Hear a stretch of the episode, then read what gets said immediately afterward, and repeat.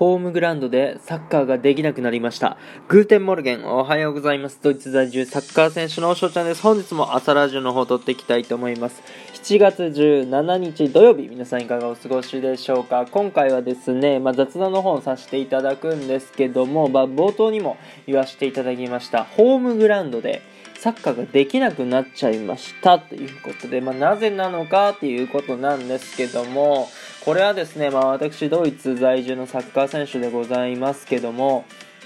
まあ、本当にちょっと前にですね、大雨が降ったんですよね。まあ言うても1時間で100ミリ程度だったんですけども、まあ1時間に100ミリって言ったら、まあ日本でもそう珍しい話ではないと思うんですけども、まああのー、そういう雨が、まあ大雨が降りまして、その影響でですね、まあ川の水かなんかが、洪水してしまったと。で、溢れ出してしまったと。で、その影響で、えー、グラウンドがですね、水浸しになっちゃった、もうプールみたいになっちゃったので、えー、もう当然ね、サッカーの方ができなくなったということでございます。で、まあ、もう元々ね、組まれてた練習試合とか、まあ、練習とかいろいろあるんで、そういうのをね、変更を余儀なく、うーん、すると。だからとりあえずホームのグラウンドがないわけで、えー、練習はですね、まあ、監督とか、そのいろんな選手の知り合い、をたどりながら、あのー、まあ、点々としていくという形です。だからね、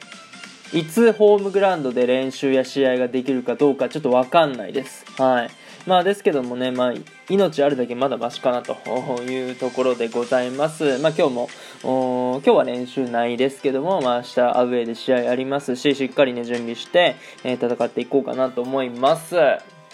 まあ、やっぱりね、その、日本は自然災害っていうところをね、結構体制があると思うんですよ。しっかり建物のね、えー、基準が厳しくなってて、えー、そういう洪水とかの対策、堤防とかをね、高く設定したりとか、あしてると思うんですけども、まあ、ドイツは、そういうのがまあ甘いんですよね。まあなんで甘いかって言ったら来ないわけですよ。そういう大きな災害とかがね、地震もないし。そう、なんか今回のこの大雨は100年に一度だってね、なんか言われてるらしくて、相当降った。あそうですね。そう、だから家とか、あのーそういう周りの建物の作り方とかがそういう災害を想定してないのでだからあや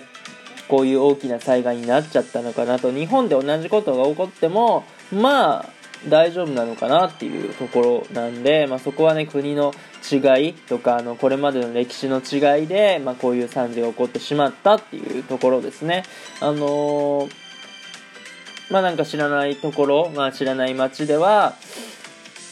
何人かね、あの、負傷者が出たりとか、行方不明者が出たりとかなってるので、まあ早くね、そういう方が見つかればいいなっていうところですね、本当に。うん、まあ自分だ自分たちだけがねあの苦しい思いをしてるわけでもないし、えー、まあ、前向きにねしっかり、あのー、やって与えられたもの与えられた環境でしっかりやっていきたいなと思います。これからもね応援よろしくお願いいたします。というところでね今回はこの配この辺で終了させていただきたいなと思います。いいなと思ったらフォロー、リアクション、ギフトの方よろしくお願いします。お便りの方にご質問、ご感想とお待ちしておりますので、どしどしご応募ください。今日と日がね、良き一日になりますように。愛ねしてねたくのビスダン。